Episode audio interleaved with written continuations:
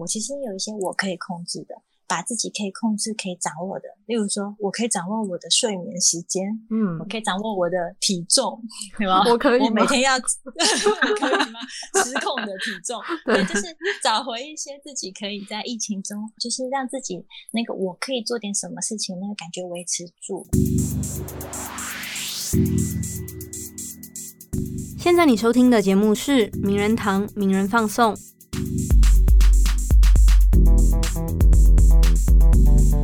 Hello，大家好，欢迎收听非常久没有更新的名人放送。我是新辉，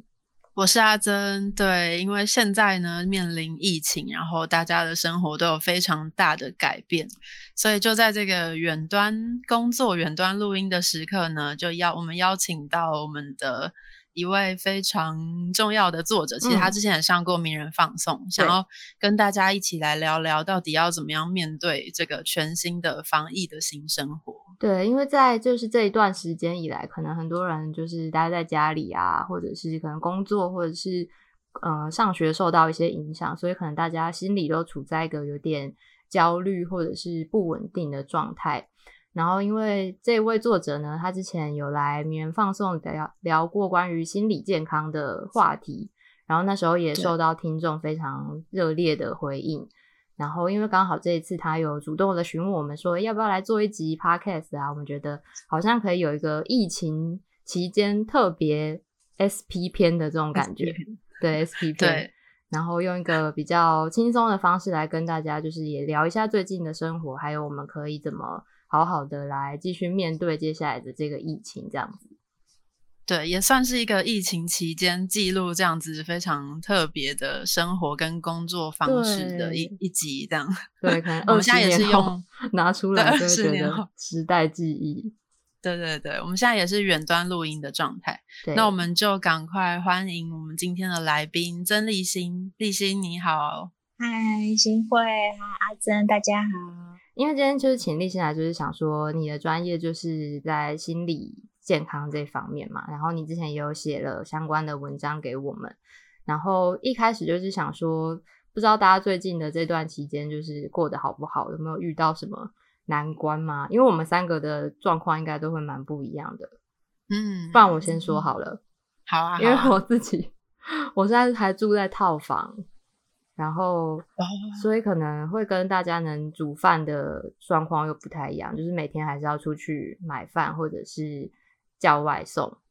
然后生活空间也比较小，就是可能我现在，比如说我现在要录音的时候，可能我的室友他就不能不能出声音，或者是他就要躲去房间的墙角之类的，然后。我自己也在想，如果今天疫情又更升温的话，好像住在套房的族群会变得更困难呢，就是没有办法自己煮饭的情况。对，这题的确是一个，就是可能因为一开始的时候，我们两个也有聊过，说其实蛮适，算是偏适应这种在家生活的方式。但是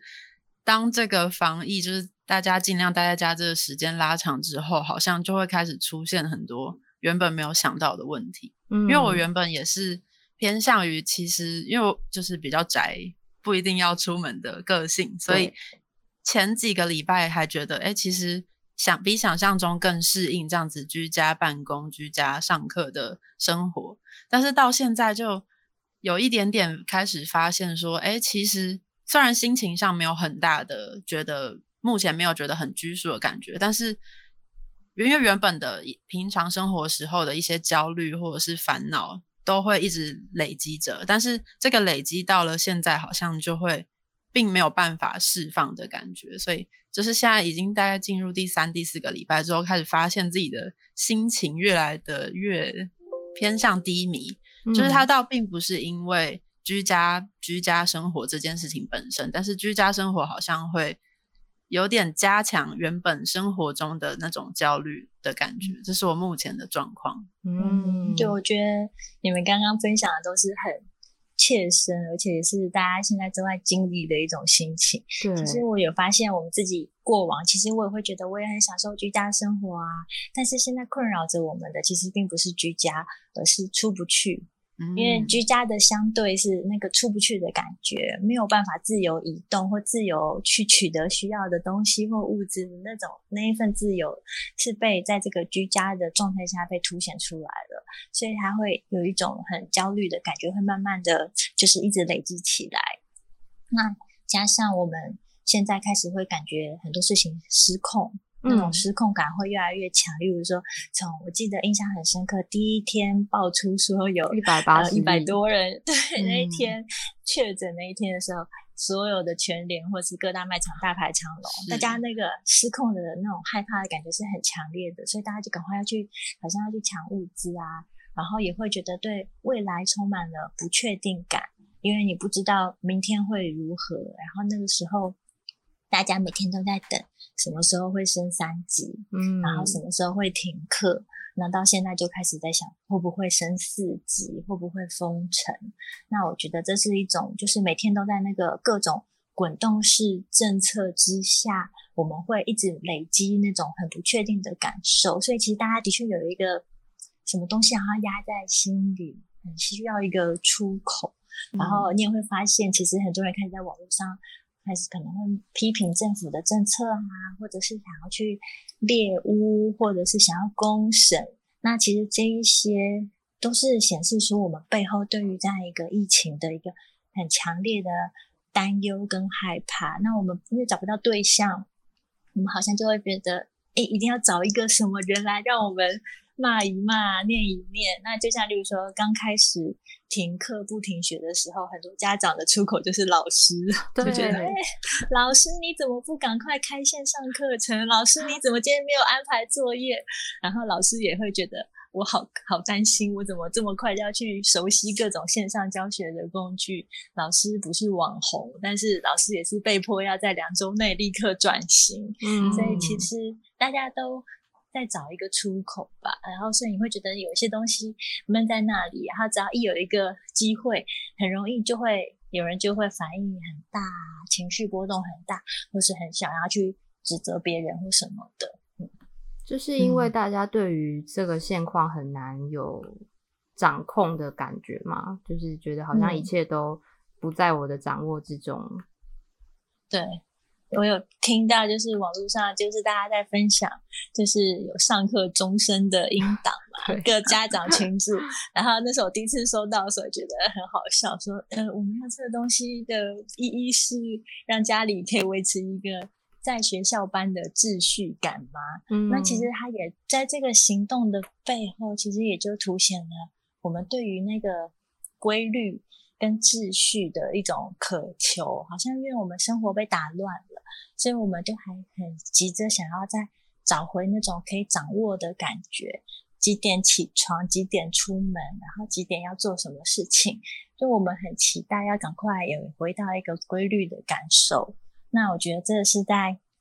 疫情之下，大家会觉得很急切，想要去赶快重建生活秩序感的一个状态。嗯。那你自己有使用那个那个学校终身吗？没有哎，其实我自自己觉得我在刚开始停课跟不就是停课那一的时候，我我反而就是因为看到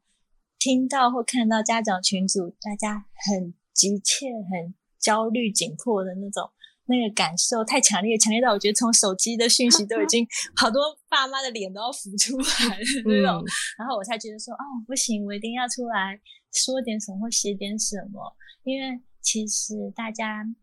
可能要真的要是放宽心，然后放宽一些标准，因为大家一开始就觉得啊，这个时候我是不是不应该让孩子的课业落后，我不应该 让他的学习被中断，但其实。我真的觉得还好，就是说大家不要太紧张。就是说人生有时候就是会被一点小事情稍微打断一下，那我们就是稍微让自己也不要这么紧张、这么担忧。然后小孩其实也不会因为这一两个礼拜没跟上学校作业，他的学习就会受到什么严重的就是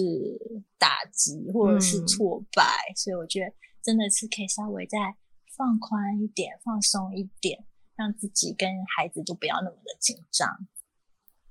那因为其实这些就是刚刚说到爸爸妈妈一开始的时候就开始在群组里面疯疯传一些网呃那个上课钟声等等的，就是其实也可以感受到他们其实很焦虑，就是一方面又要在家工作，要适应全新的职场生活，但是同时也要适应小孩子在家上上课的要如何照顾他们等等的，这样子非常就是不知道怎么办的状况，所以就。会不会是他们想要，就是的确刚刚就有说到，想要找到一点掌控感，就是透过这种生活中的比较规律的，比如说上课钟声等等的。但是，就是我很好奇，说那我们到底要怎么样在呃放宽心跟找回掌握感这之间之间找到一个平衡？就是对，嗯，那我可以分享我们自己现在做的。就一些小 paper 分享给大家。我觉得就是在家期间的话，其实放宽心，然后要找回那个掌握感的话，例如说讲时间的规划好了，像我会觉得很详细的作息表是可以完全抛弃。我是真的觉得不用，因为像那个东西来了也做不到。我觉得大家其实摸着良心讲，我怎么可能？真的照的那个表，几点钟到几点钟上课，几点钟几点钟下课，然后去做习，那那个太困难了。不要说小孩了，大人也做不到。对，所以，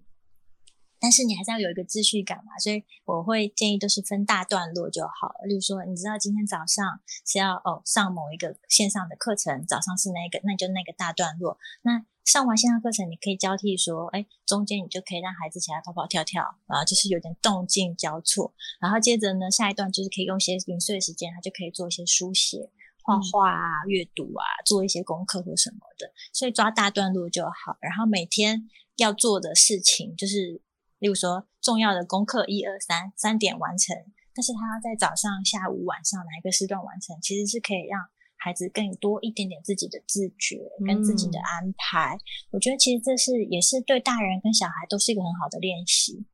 其实现在很多人觉得我在家远距离工作，老板不放心，怕员工会偷懒。可是，例如说老师或家长会不放心，说小孩一定会偷懒。那我们是不是要去反思，这是不是就是我们从小被训练的问题？因为我们。都被安排好了，我都被盯着了，都被看着了。所以一旦我今天没有一个作息表或课表的时候，我就会被预设说，我一定不可能自主，我一定没办法自己找出一个规律性。那其实我觉得这其实是从小到大都是一样的问题。那我们何不就利用现在这个机会，让大人跟小孩其实都可以来。练习，就说我有一段时间在我自己的手里，我要怎么去安排？我想要写多少分量的作业？我甚至可以进度超前。我想要今天全部写数学，我明天全部学国语，为什么不行呢？其实它是一个很好的自主的练习。那同样的，现在其实很多老板在管理员工远距离的时候，也要开始调整自己的心态，就是。每一个都是 project base 就好了，我因为我不用看到他几点到几点一定要在线上，因为那个没有意义嘛。但是他只要，例如说这一周我定出来有几个案子，你在哪一天交出那一个案子的报告，其实就好啦。嗯，其实为什么一定要坐在那个办公桌上几点到几点，然后你好像觉得他在那里你才安心，对不对？其实我觉得。这个是小孩跟大人其实都是一样的状况，我们应该再多给自己一点自主的权利，然后去规划我要怎么去安排我的工作，我怎么去安排我的功课，其实它都是需要学习的。如果小时候就不学，长大一定也不会啊。对，我觉得工作这个我们可以分享一下，因为我们自己有觉得说，其实远端工作之后效率反而比进办公室还要好诶。就是因为像立新刚刚说的，可以有一些自己弹性安排。比如说，我今天觉得啊，我下午好像状态不太好，我不想工作，那我可以可能今天晚上做，然后把明天的事情做完，那我明天下午就可以早一点下班休息，类似这样。但的确也会有像你说的，就是可能老板他们就是不放心，比如说，嗯，就会要求你什么时候要填一个表单回报你现在的状况。与此同时，我想到我下午没有填，哎，我也还没填，等一下记得要填，对，类似这样子的。对，所以其实大人跟小孩的处境，我觉得是一样的。对啊，对啊。因为这其实是我们，也许就是我们文化里面有一种根深蒂固的习惯或是精神，我们不放心自主，不放心自动自发，我们不不，我们不预设这件事情会发生，所以我们什么事情都要排好，排很满。然后，那就现在瞬间不不给你安排的时候，嗯。嗯，平常在安排的人会很紧张，会想说：“诶，你一定会偷懒吧？你一定会就是放松啊，然后什么都没做。”那小孩可能就会被这样预设。但同样的，平常被安排惯的人，在这个时候也会突然觉得：“哎呀，好无聊！我现在要干嘛？”其实现在很多小孩在家里都在跟爸妈喊：“好无聊哦，陪我玩。”但我觉得这其实对爸妈是一个警惕耶，因为我们的孩子不会自己找乐子。他不会玩，他都要有人陪。那其实这会不会也是一个我们要趁机练习的事情呢？嗯，他从小他能够自己发明一个游戏吗？他能不能自己发明一个玩具，或者他自己去找一本书来看？你的小孩有没有能力做到这件事？那同样的，大人有没有能力？我自己想到一件事情，我来做。不用老板盯，我主动想到，哎，我觉得我们可以做这个专案，然后提出来。其实这不是都是同样一件事情吗？对，是，嗯。而且就是我也发现，因为这段时间在家上班，就像刚刚说的，更可以弹性的运用自己的时间等等。然后，所以那个弹性就是自己规划出来的。因为譬如说我决定，哎，我今天早上状态比较好，那我就多做一点事什么的。这种就是无形中开始习惯或者去思考，说自己到底要怎么主动做自己想做的事，然后如何自主的做工作。然后我就发现，其实这个自主的过程当中，我就。越来越有能量跟脑袋，反而会更愿意去做更多。我觉得就是譬如说有效率的事情，或甚至越更愿意把工作做得更效率更快等等的感觉，也是对于我们从小比较是被动的，就是告诉你说哦，早上八点去上课到下午五点，就是都是是别人告诉你要怎么做，然后我们就没有那个自主练习的时间。但后来这阵子也发现，自主练习这件事情其实很重要。嗯，没错。那可是，就比如说我们刚刚有讲到，像是这些，我们好像都还算适应的 OK。但是我相信，应该也有一些人，就是在这种目前新的生活模式里面，是有点不知所措的吗？或者是可能他很想要把事情做好，就比如像阿珍刚刚说，就是他很想要找到那种掌控感，但是他可能就会觉得说，啊，我现在比如身为一个家长，我有没有做好？身为一个员工，有没有做好？然后。这件事情是对，就是对这个人来说是好的吗？还是说，其实我们真的不用每件事情都做到好？嗯，我想可以跟大家分享一个，就是也是在看到国外文章，也有在讲他们居家防疫或者是封城的心理的状态。他们提到一个，就是说大家现在都在家里了，那谁在做 homework？就是我们一直在讲家里很多有家里的事情，不只是小孩的作业、回家作业，我们这整个家有很多的运作跟维系，然后超凡跟牵挂的事情，这些心理的劳动或心理的工作劳务，其实在疫情中是会被凸显出来的，然后它也会变成一个。很庞大的一个心理的压力感，比如说像现在就会想，哎，我今天冰箱的菜够不够了？还可以撑几天？那家里的卫生纸够几天的分量？有吗？还开始都要去做一些规划。那甚至是有些人，也许他是工作的收入，就是一天一天计算的话，他他可能那个压力跟。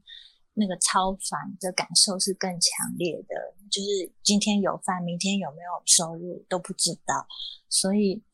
其实我觉得在这段期间的话，的确会有很多的，就是那个心理的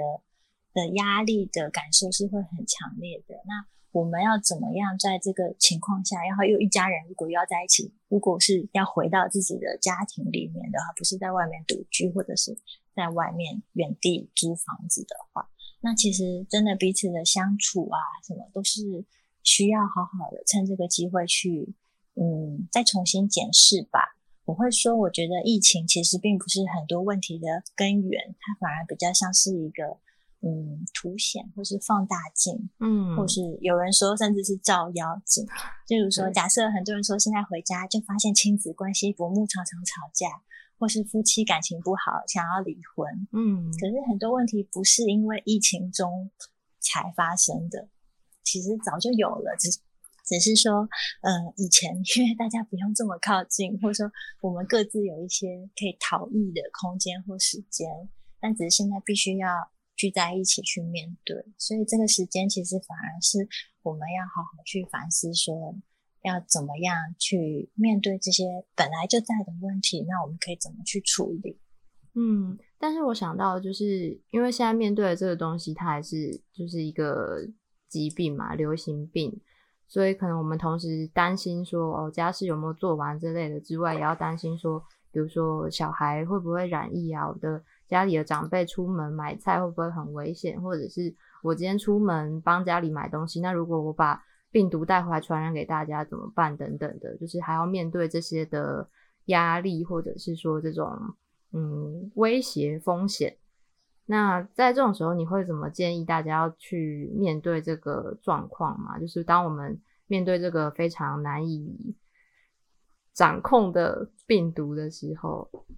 嗯嗯，我觉得其实有很多呃身体上的保护，大家现在都已经被喂教的很、嗯很充足了，都知道说呃洗手几个步骤啊，出门戴口罩啊，一定要怎么样防护，回家更衣不要坐哪里什么的。其实这些身体上的防护现在是很多了。那心理上的，我反而觉得是有听到，然后有看到一些人在分享，但的确是可以反复再多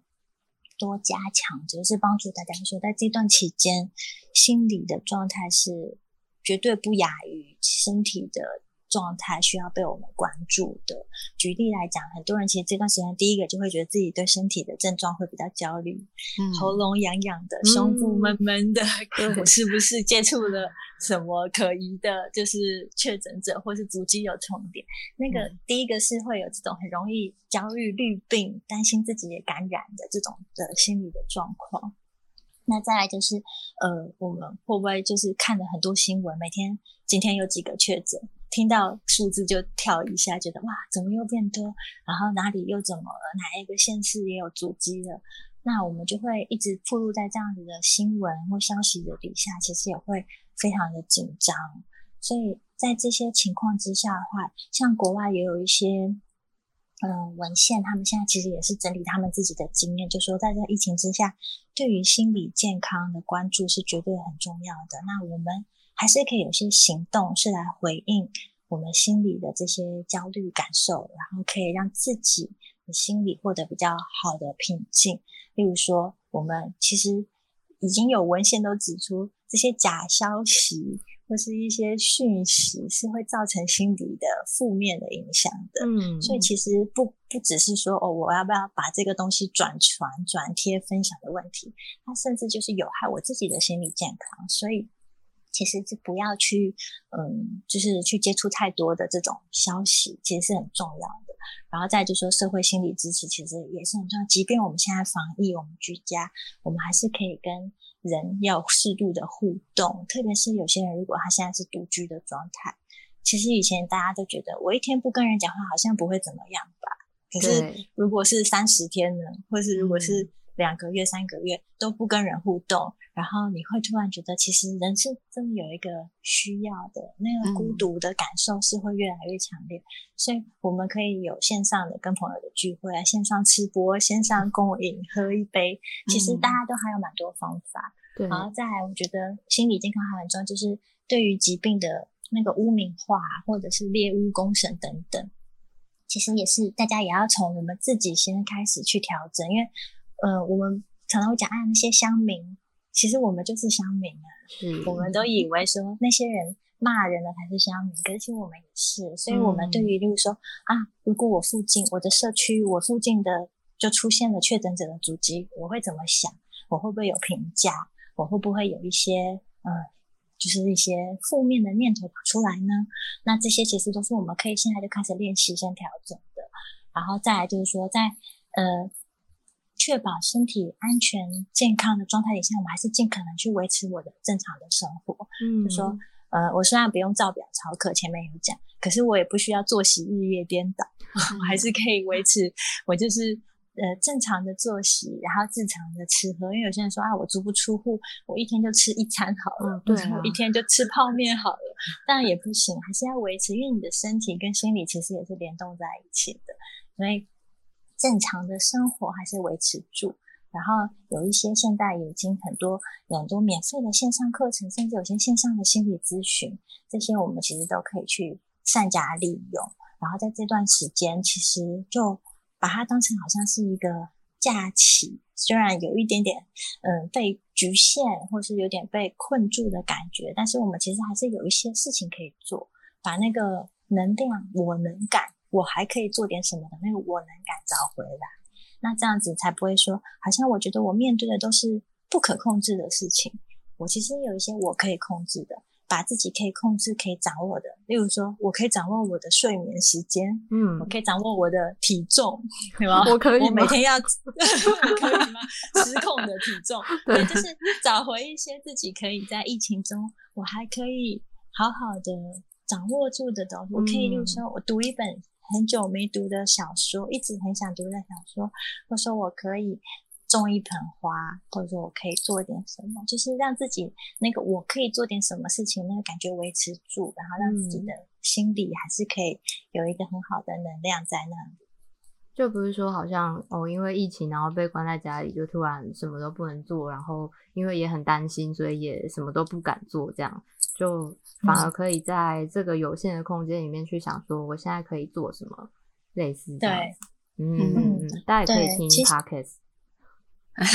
对，现在很适合。这样我觉得在疫情中，就是可以简单提，就是其实很重要的，我们人生的大灾问，就是我的存在到底是什么？什么之于我是自由？什么是孤独？那意义是什么？我活着的意义，我工作的意义是什么？那死亡之于我又是什么？像可能大家现在就会开始想，是不是要先把遗书准备好？虽然好像感觉很啊触眉头，但或许这是一个很好的练习，或者说我自己去预想死亡。预想死亡听起来好像不好，可是它反而会更帮助我们去珍惜当下。当我们开始觉得面对死亡威胁的。那个时刻，反而是我们更珍惜活着的时候。我每天可以呼呼吸，我不会觉得呼吸窘迫。我可以觉得我可以很看到外面的阳光，或是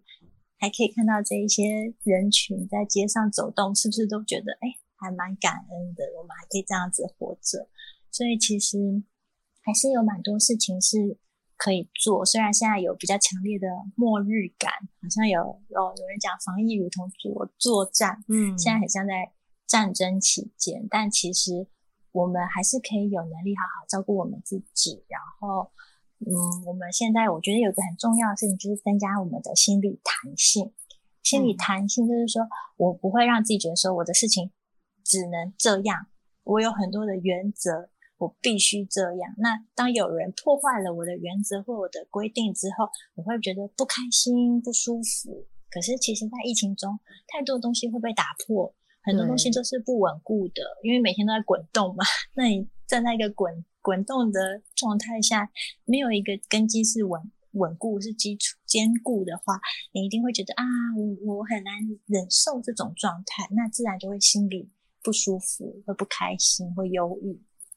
但如果你的心理弹性是越来越能够增加，你可以忍受说啊，明天可能就变成我不能出去买菜了。嗯，那我有没有其他的替代方案呢？诶，家里没有水果了，诶，我还好有剩下一些什么，我可不可以用它当替代？就是用一些方法让自己接受说非常已经是日常了。我们本来以为只是非常时期，但现在其实就是日常了，这就是我们每一天了。那。变，每天都在变，变就是不变了，每天都会改变。那我有没有能力去适应或是因应这样的变化？其实就像呃，刚刚阿珍在开头就讲说，一开始觉得最大的挑战就是要适应这样子一个待在家的生活。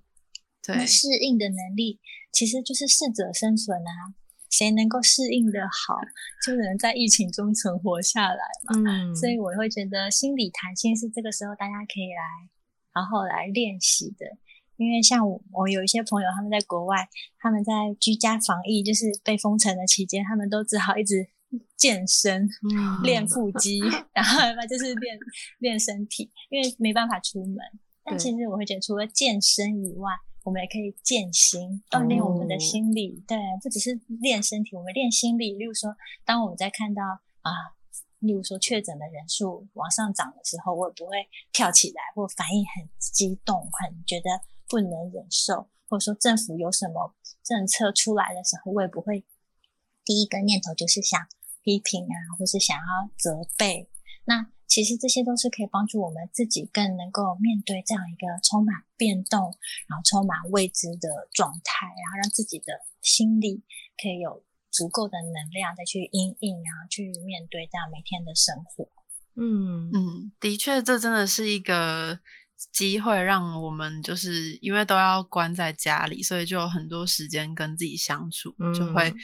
被迫跟自己相处，或者是跟自己的身心有更强的连接，然后思考一些可能平常一直被我们逃避而向外向外寻找一些发泄的事情。因为也曾经就是听过一些之前就是因为要出国，然后就要在家隔离十四天的朋友，就说他们就是在这。因为十四加十四就等于快一个月的时间，就是真的是被迫跟自己相处，然后他们也在这段时间发现，就想通，或者是正在面对自己人生的很大的课题等等的，也的确是一个蛮蛮难得的机会。嗯，那不过就是因为跟自己相处的同时，好像也有一些人是跟家人一起住的话，就是也是被迫跟家人二十四小时紧密接触，然后。相信就是因为人跟人之间，除了就是还是会有很多的冲突，因为毕竟就是每每分钟都看到彼此。那不知道立新对于这一块，就可能有听友密切跟家人相处的时候，会遇到很多冲突啊，或者是意见不合啊，或者是摩擦等等的。不知道立新对于这一块有没有什么在这种特别时期或者是日常时期的建议？嗯哼，我觉得这相处有摩擦是绝对的，因为就是靠得太近了嘛。平常我们都说我们要保持一个安全的距离，是心理的跟物理的距离，好像都可以维持维持住。可是现在的话，因为大家都聚在一起，不管是跟长辈啊，或者是你要跟小孩呀，或者夫妻，其实都很容易出现一些摩擦或是冲突。那我刚刚前面其实也有提过，就是它其实是一个很好的检视关系的机会。就是我们其实就身处很多关系当中，那在这个时刻，我们是不是能够再去看我这段关系之于我，它是什么样的状态？那我有没有可以再做点什么？那举例来讲，像可能前阵子比较大家会讨论说啊，有些人会觉得长辈的防疫观念可能不够好，嗯，然后对于防疫比较没有那么的。呃，重视那很容易就会变成是世代的隔阂，或是有一个冲突就发生。那我自己也会觉得，我听到也有人用比较正向的方法去分享，就说我们是用关心的角度，而不是指责，好像就认定他们一定就是高风险的确诊者这种感觉，而是例如说，因为其实如果站在他们的立场讲，现在很多防疫的措施对老老人家来讲，其实是很。困难的，举例来讲，我们现在都说不要去传统市场，要用呃不要现金交易。就老人家说我没有信用卡，我不知道什么 A P P 或什么 电子支付，老人家根本不会，那是对他们其实是很不友善的。然后再有人会说，他们要去实验室要扫 Q R code。不一定每个人都可以拿得出一只智慧型手机，或者说不会不知道那 Q R code 怎么扫。那所以其实，呃，稍微在站在他们的立场多一点点同理心的话，就会发现说，在疫情下，老人的处境其实是不容易的。然后他们会更高容高风险，容易确诊。然后二来是很多的我们防疫的措施对他们来讲都是有点。使用上困难，像再回推去年在买口罩要网络预购，对，老人家真的没办法去用网络预购，他真的不会，那是有门槛、有障碍的。所以如果从这样子的角度去理解他们的话，就会发现说，好像他们也不是真的那么的不重视防疫，而是他们的确有他们的难处。那我们能不能用我们的知识跟我们的能力去帮忙他们，教他们？哎，我可以线上购物啊，然后帮他们送到家里，让他们减少出门，减少他们去市场的风险。那或者是说，呃，我可不可以呃帮他们呃教他们下载社交距离的 app，然后教他们怎么去使用？就是还是有些方法，那就说爸爸妈妈还是老人家想要出去散散步、动一动，我们可不可以在家里给他一些运动器材，让他在家里可是也有点抒发？嗯，因为真的你要想，老人家为什么会是最无聊的一群？他平常是出门跟人家人与人的连接、互动、聊天、开杠。现在我们年轻人可以上网，我们 I G F B 都可以聊啊。那老人家就很无聊啊，他不知道什么 F B 动态，我们他也会想要知道朋友今天做了什么事，吃了什么。对，可是他没有那些就是媒体，或是说这种社群媒体的使用，他没办法。所以的确，他们在家里他有他的困难。嗯，所以我们真的就是，我只觉得有一个最简简单的，如果你没有跟家里的长辈住在一起的话。就天天打通电话吧，关心他们一下，就是跟他们说少出门，但是你可以跟他们聊一聊啊，要不然他们真的就是看电视，然后看一大堆新闻，然后生气或者是担心。嗯，所以其实我觉得有时候跟家人的相处，就是去想一想，我们有没有什么事情，其实是我们还可以施上力的，其实好像没有那么的困难，有时候就是多一点点理解。那反过来，如果说对小孩子也是一样。嗯，举例来讲，像之前我们会觉得啊，小孩在家里每天为什么就是要吵啊、吵架啊，或几分钟每三五分钟就一定有一个冲突需要排解。可是我后来就念头你要转念，你去想，他们每天在学校，他会有一些时间是他大肌肉可以活动。嗯，他们其实就是小动物，需要发现他身体的精力，他就是需要跑，需要跳。你把他困在那里，一直坐着静态的，他是会。真的是会不舒服的，所以你要容许他有一点点时间，是让他可以尖叫的，可以跑跳的，可以把一些东西弄倒，把一些东西 撞坏，就是忍受一下家里会有一些灾情出现，但没关系，就是弄坏了、弄倒了，收拾好，然后或者是你就。帮他创造一些空间，像我们现在就是没办法出门，我可能就弄一个纸箱放在客厅，跟小孩说这是球门，你可以踢球，但只能踢到这个纸箱里面，然后就看他很认真的一直踢那个球，踢那个门，但至少我可以确保不会把其他的瓶瓶罐罐弄破，但我也让他有一个他很小小的一个发泄的机的的什么方法吧，就是给他一点方法，而不是只有一直限制说。不可以尖叫，不可以跑，不可以跳，邻居会生气。对我就会有一些方法，还是帮助他可以适度的发泄一下。然后，那小孩的精力发泄出来以后，其实他就会累了，他就会安静啦。那大人就可以在他安静的时候，去赶快做自己的事情。嗯，那这也就可以回到刚刚就是阿珍和新会有分享，我觉得这段时间因为很受限，所以反而我们很多事情做得更有效率了。然后，其实想一想，最近在家里，你要顾小孩又要工作，其实真的因为时间太宝贵了，所以真的效能会提升。嗯，然后你就会更知道说我要怎么安排时间，怎么去安排我的手上的，等于手上握的牌就这么少，我要怎么样很有智慧的调动运用它。所以我觉得我自己有一个启示，就是冰箱的启示。冰箱，因为之前也是买很多菜，然后发现这些菜冰箱根本放不下。你买了很多冷冻食品，冰箱根本放不下。难道再买第二个冰箱吗？但是家里不可能塞满冰箱啊。所以这个时候反而就是要去思考，说什么事情、什么东西、什么人，至于我是最重要的。我在这么有限的时间空间。这么有限的人生，就是放大来看，我的生命就是这样的话，我要把谁留下来？其实我觉得，在就是在疫情中很好的一个思考。那我我要怎么去运用这么有限的时间跟空间？那既然只能装这样有限的东西，那我要把谁留下来？我觉得是很好，在这个几时间点上去做一个反思的。就有点像是很多人会在疫情期间大扫除一样，但大扫除可能不只是你住的地方，可能是你整个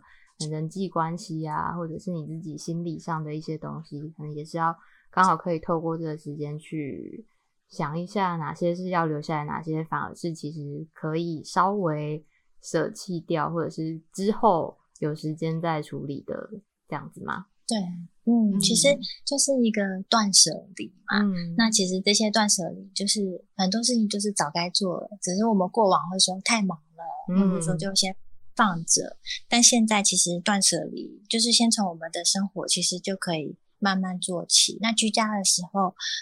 家庭的环境其实也反映我们内心的状态嘛。你可以稍微看下，例如说书桌越乱的时候，通常就是工作压力越大的时候；或者说零食柜塞越满的时候，表示也是可能心情越烦躁的时候。那个冰箱的酒也会囤的比较多之类的。所以它其实都是反映我们自己的状态。那我们我会建议就是说，每天现在就一天一个角落，然后把那个角落就做一些细工。一些比较平常觉得没时间去慢慢做的事情，在这个期间就是来做一下。例如说，嗯，把书籍自己过往看的书，一些很旧的旧的课本啊，那些不用了，是不是可以淘汰掉？整理一下哪些书是你要保留起来的，可以去做整理。哈，你也可以这个时候呃，把衣服也可以好好做一些断舍离，因为也很好出门了，你就可以更好好去思考说，现在我哪些衣服到底我是真的很。有心动的感觉要留起来的，嗯，还是说我其实都只是囤着，所以每天做一些一个角落，然后做一些细工，其实一方面是在整顿你的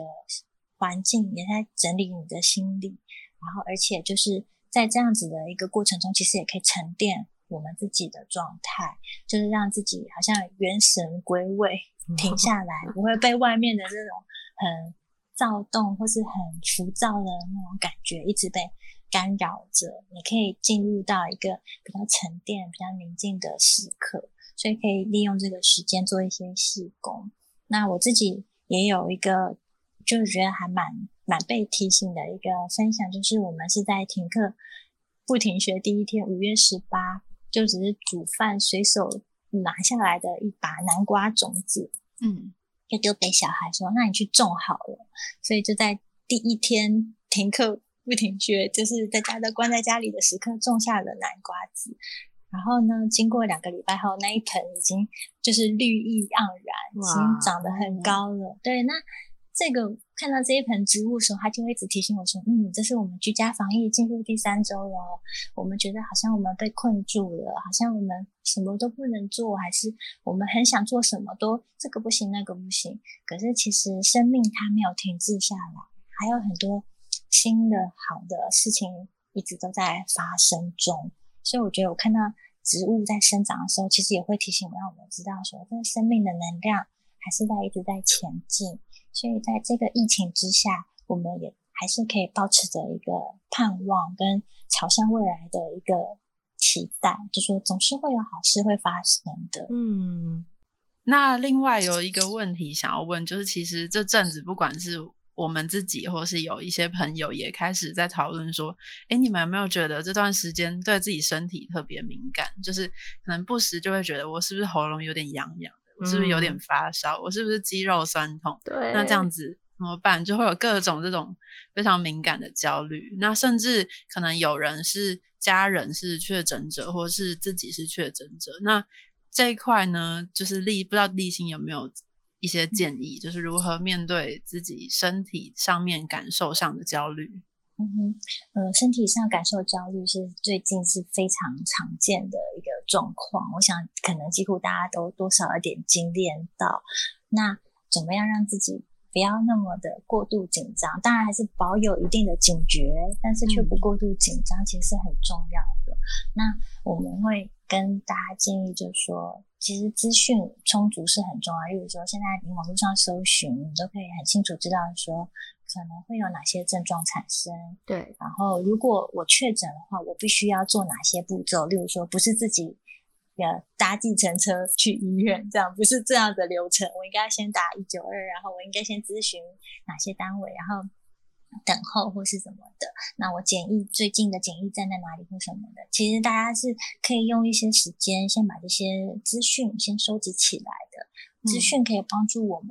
减缓我们的焦虑的感受，因为我知道接下来会发生什么事。那个知道会让你不会那么的紧张，因为我知道接下来要步骤一、步骤二、步骤三。当我知道我要怎么做、怎么应应的时候，其实那个害怕的感觉会减缓。那我其实也是昨天晚上才看到另外一位心理师黄天豪心理师，他有分享了一段，嗯，还蛮好的做法。其实他也是很认知行为疗法的建议哦。他说有三个步骤，就说因为我们过往会呃。一开始大家只是担心自己跟确诊者足迹有重叠，可是随着现在确诊率越来越高，我们可能甚至是家人都确诊、亲友确诊，然后甚至也许有一天自己也确诊，开始看到很多是确诊者自己在网络上分享我确诊了，我的那个确诊经验。因为你会发现，就是越来越多确诊，那怎么办？如果是我，我会不会是下一个？那其实那个步骤，第一个就是模拟。我们可以先预想，万一我真的确诊的话，可能会发生什么事。那如同我刚刚讲，已经先收集了一些资讯后，就知道说接下来可能会我必须要整理我的行李几天份，然后我可能会去哪里就医。那我同住的人，我要怎么去安顿？特别是家里有老人或小孩的，你会特别担心嘛？所以你就要想，那我可能可以怎么样？照顾我的家人，可以把他们托付给谁？这些都是可以自己先去进行模拟的。那万一我很严重的话，我我的，例如说医疗相关的错位，我有没有思考过？我要不要接受呃紧急的插管啊？或者是甚至跟后面刚刚我们前面讲的遗嘱有没有写啊之类的？虽然听起来好像觉得哦，会不会太过？紧张或什么？但是如果你先预备好的话，你反而可以减缓你的焦虑，因为我都想好的，反而不会那么的害怕。所以其实模拟就很重要，它也是一种超前部署。你就先把最坏的情况预做一个沙盘推演，然后你把可以控制的跟不能控制的事情先做划分，然后把你的精力集中在那些你可以控制的事情上。然后把它们都整理过后呢，你可以去思考说：那我过去有没有类似的经验？那我有没有哪些成功的经验是可以应用的？所以步骤二就是唤醒，就前面已经模拟了，然后第二就唤醒。我以前有没有遇过这种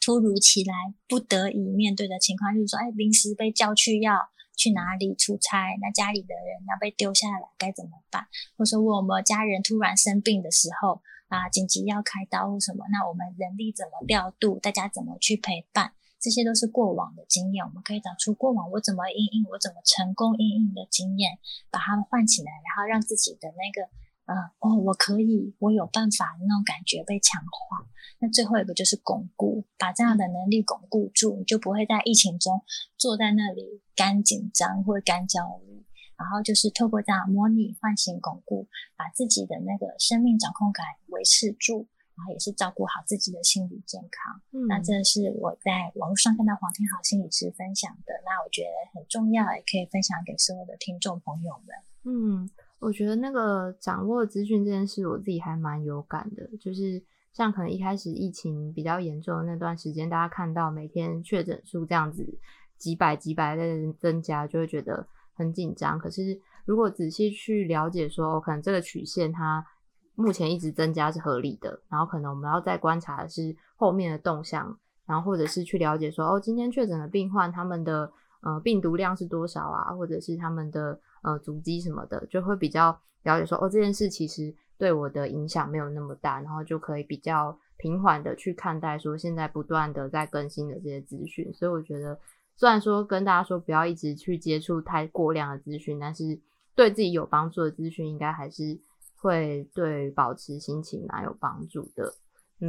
我会跟听友分享一下这个经验。不不，那我就补充，因为有些时候我们在讲一些焦虑疾患的个案的话，其实他们常常会有一种灾难化思考的习惯。哦，其实对，有的时候我们过度紧张的，就是我们会把事情想的太。太焦虑很可怕，就是觉得啊，我一定会很惨或很严重。可是这样子想，就只有停留在这里的话，你就会一直焦虑无限放大。可是你如果拿出行动去应应，比如说我就是做好了规划，或者说我去做了一些呃厘清以后，其实你就可以让你自己那个很灾难化的想法能够被修正。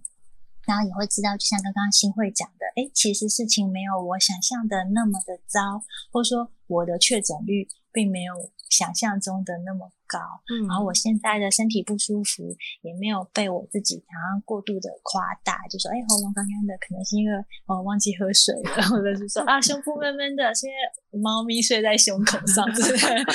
可以用一些方法让自己不要那么的焦虑，但是又做好准备。嗯嗯，我记得上次立新来名人放送的时候有讲到一个词叫做正念，是吗？嗯，就是正念也是可以利用在这一次我们面对的状况里面的吗？对，那这边也可以跟听众朋友们分享。那正念这边讲的其实是从就是呃心理学家卡巴金博士他演的是 mindfulness，并不是所谓我们讲的正向思考那个 positive，它是 mindfulness，它强调的是说一种专注当下的一种觉察的能力，然后有觉察却不评价。例如说，我现在在这个疫情当中，我现在此时此刻的感受是什么？然后我去感觉我自己的状态，因为那个感觉很重要，因为它不只是一个情绪的感觉，也是对于我身体的感觉。像刚我们也提到很多身体的感受，那情绪的感受、身体的感受，还有认知，我怎么看待这件事情？那评价是我们最常会跑出来，例如说。当我听到哦，我同社区的有确诊者的时候，我马上就会跳出一些想法。那也许还是一些负面的，或是担心啊，我会不会碰到他？我会不会摸过同样的什么按钮什么的？你会有很多的想法一直跑出来。那这个时候，其实我们靠着正念是很好的一种自我照顾，就是回到这个当下，专注在我现在此时此刻。哎，我是其实我是安全的，然后我是。哎，有受到保护的，我有把自己照顾好，然后我们其实不需要去过度的去担心外面的发生的状态，而是回到自身。那这个觉察其实是在疫情，特别是疫情这种纷纷扰扰的时刻，很重要的一种练习。它不管是你可以每天选一个时间，或者甚至有些人是照三餐，你是可以利用个三分钟、五分钟，我就是让自己停下来。它有点像是一个暂停键的感觉，我自己感觉就好像突然暂停。有些人是利用洗手的时候，因为我们现在常常要洗手，你洗手在那个呃洗手那些几秒钟的时候，其实你可以稍微去看，哎，你有没有认真的洗过手？因为我在洗手时候感受到那个水流过你的手掌心，然后你有没有感受到哎水的温度，或者是说你有看过自己手上的皮肤吗？你有仔细感受到手跟水接触那个触感吗？其实就是把自己的感官再重新的去放大，然后回到这一个此时此刻，那你的专注力其实也会提升，然后你的情绪其实也可以被稳定下来。像我们之前也有听过，有一些呃护理师，他如果利用正念，他在他的高度压力和节奏非常快速的这样的护理工作当中，他也可以让自己被稳定住，不会很容易就是太过紧张或者情绪就。爆裂出来，嗯，那我觉得现在这个时候正念是很重要的。像我们很容易被各种的讯息冲刺，然后一下子一个讯息进来，我们就会可能就跳起来。就像例如说，第一天听到一百八十人确诊的时候，那个大家那个马上就跳起来，然后都赶快去排队抢购物资 的那个状态。所以，如果我们是有在正念的情况下，我们可能就会比较稍微回来。停下来，然后让自己不要这么的，好像反应这么大，然后停下来，可以更慢一点，然后让自己能够身心可以再合一，然后回归，等于有点像元神回归，然后可以专注在这个当下。那我觉得这是现在这个时候刚好也是居家在家里，也是很好的练习。那如果说大家，对正念的练习是有兴趣的话，其实网络上可以搜寻有很多呃相关的音档或是影片，甚至连 Netflix 上面其实都有正念冥想的影片，它一系列。然后其实如果刚好要追剧，就顺便看一下，它每一集大概也才二十几分钟，它其实就是帮助你，它会有一些指导语，让你就是听的那个指导语，然后开始从你的身体的各个部位开始去进行放松。然后进行去感觉你那个部位，例如说，有时候他会让你练习，你现在感觉你的脚趾头，然后感觉你的膝盖，然后或者你要去专注在你的呼吸上，感觉空气从你的鼻孔流通出来，然后吸气吐气，去专注这些感觉，然后让自己可以回到一个很平静，然后很安稳、安适的一个状态。所以我觉得大家如果对正念嗯有兴趣，然后在这段时间其实也是很好的一个练习，就可以搜寻一些网络上的课程或是资源，然后也可以把它当做好像每天照顾自己的一个方案。正念冥想是不是其实也是有点像，就是呃，立新刚刚说到的健心，就是不只是要健身，也是要一种健心。对，而且没错，这种对啊，这种练习可能也不只是对于目前这段时间有帮助，甚至是对于我们这一辈子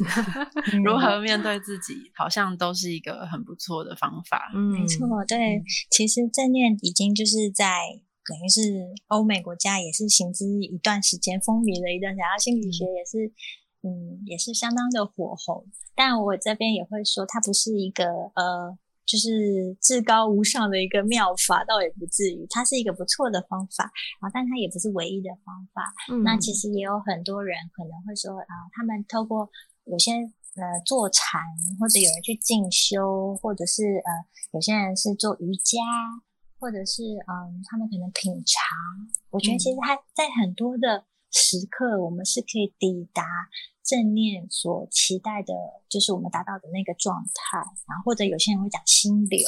可能都有一点点接近。它就是让我们可以回返自身，而不是呈现一个好像一团混乱的一个状况。嗯，那其实就像刚刚阿珍讲的。它不只是疫情下的自我照顾，基本上我们每个人一生中都会很需要一个把自己身心平衡掌握住的一个方式。那有些人是透过运动，有些人是透过正念，或是有些人是写作啊，有些人是写日记，那也有一些人可能是宗教活动。所以其实总之就是要重视我们的心理健康，我觉得这是最大的关键。所以要健心，这是很重要的。我觉得今天这样整个听下来，就会发现说，可能这些嗯，在疫情里面我们可以练习的东西，都有点像是正念的各种不同的形式，然后都有点像是一些我们平常可能因为很忙或者是很赶着去做这个做那个而忽而忽略掉的一些事情，然后现在因为时间变多或者是空间变多了，才有机会去，或者是趁机可以去。练习跟觉察的一些事情，因为我自己在录音之前，我超级焦虑的，啊，因为太久真的吗？太久没有录音了，太久没有录眠放松，然后就心跳超快，然后还一直肚子痛。可是我刚刚这样一整集下来，现在突然反而变得很平静，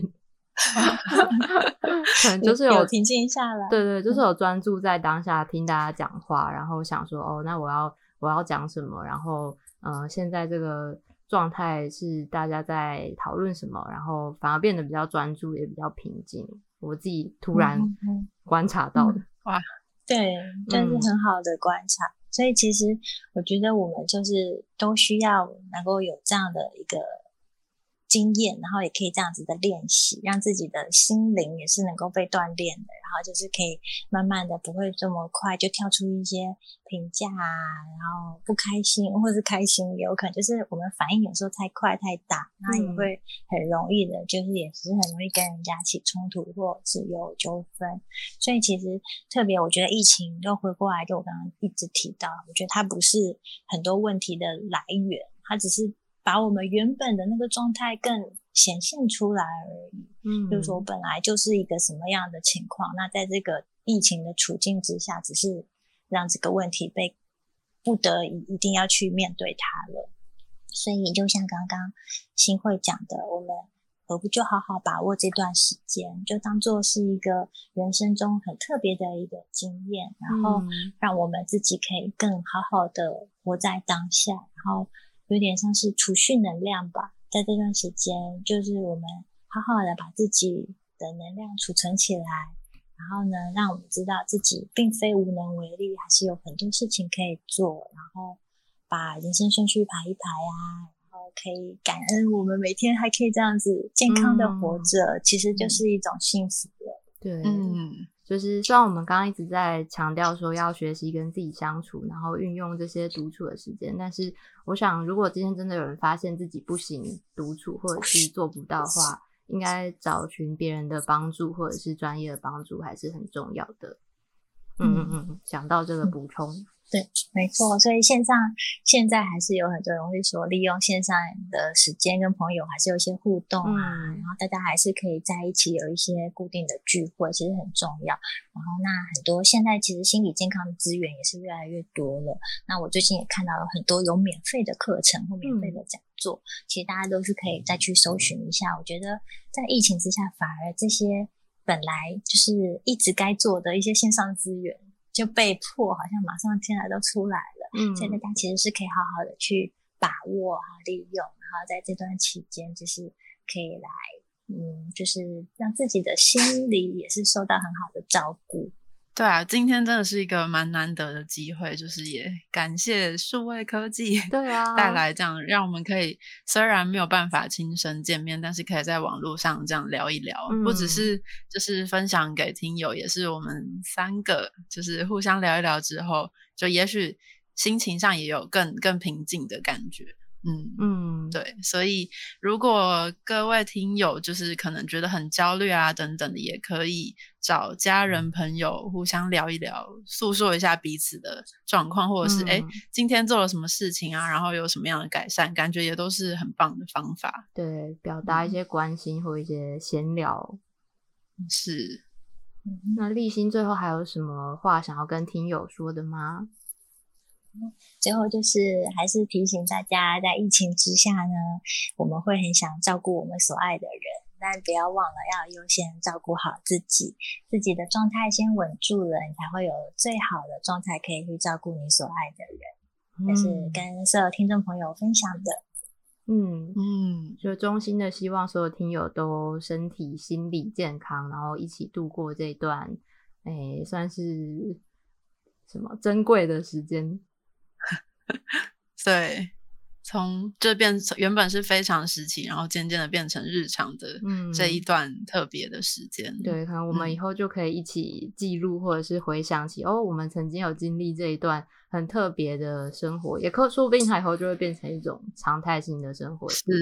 嗯嗯嗯，感觉也是有可能。嗯，对，其实我们可能就会一直在这个疫情当中。有人之前是说我们是后疫情时代。可是其实也许没有后，而是我们一直在持续当中。那这样子也就让我们更必须去思考，说我们其实不是去期待一个回返过往的生活了，我们不是要再去回复我以前的样貌，因为生活已经被彻底的改变。嗯，那我们的生命其实也不同了。那我们怎么样在这样的一个变化当中继续朝向向前？我觉得是很重要的一件事情，所以越能够往前看，然后有心理弹性去应应这些变动，其实对我们的生活都是有好的帮助的。好，那今天我们的名人放送这个疫情 SP 篇，就是感谢在立新主动的邀约之下，可以促成这场线上连线。对，然后也希望在这个时期可以带给听友们一些就是。心理上的支持跟一些建议，让大家比较有方向。嗯，那之后不管就是如果有机会的话，不管是继续线上，或者是也许实体上的录音，如果有机会都可以，就是听友们也许也都可以听到我们邀请立新来为我们到时候有一集新的节目，也是很期待。嗯，那今天谢谢大家的收听，我们今天的名人放送就到这边，谢谢大家。我是阿珍，我是立新，谢谢，谢谢，拜拜，拜拜。